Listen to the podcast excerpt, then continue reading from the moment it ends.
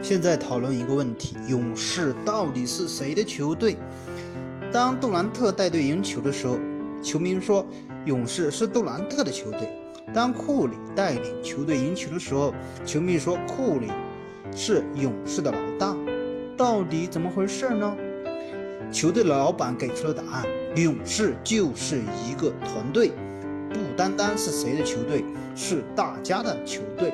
所以替补每个人打得很兴奋，所以据悉每个人合作的都非常恰当。虽然有矛盾，但是这个团队也健康的成长。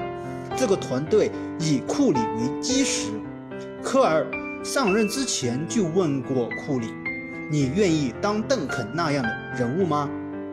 库里说道：“是的，我愿意，准备当邓肯那样的基石。”所以勇士的成长，勇士的成绩就显而易见。因为有库里这个基石，杜兰特当然也是勇士队的一部分。杜兰特关键时刻，特别是在焦灼战的时刻，杜兰特单挑能力一锤定音的能力，给勇士带来了无可比拟的战斗力。论勇士打球的顺滑程度。没有任何球队能够比拟。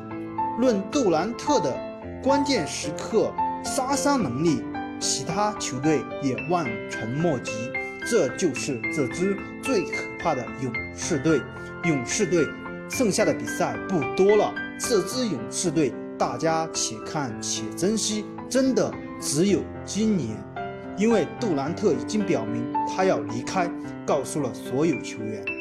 所以他们在为最后的时刻努力，一起拼搏，这就是最后的勇士。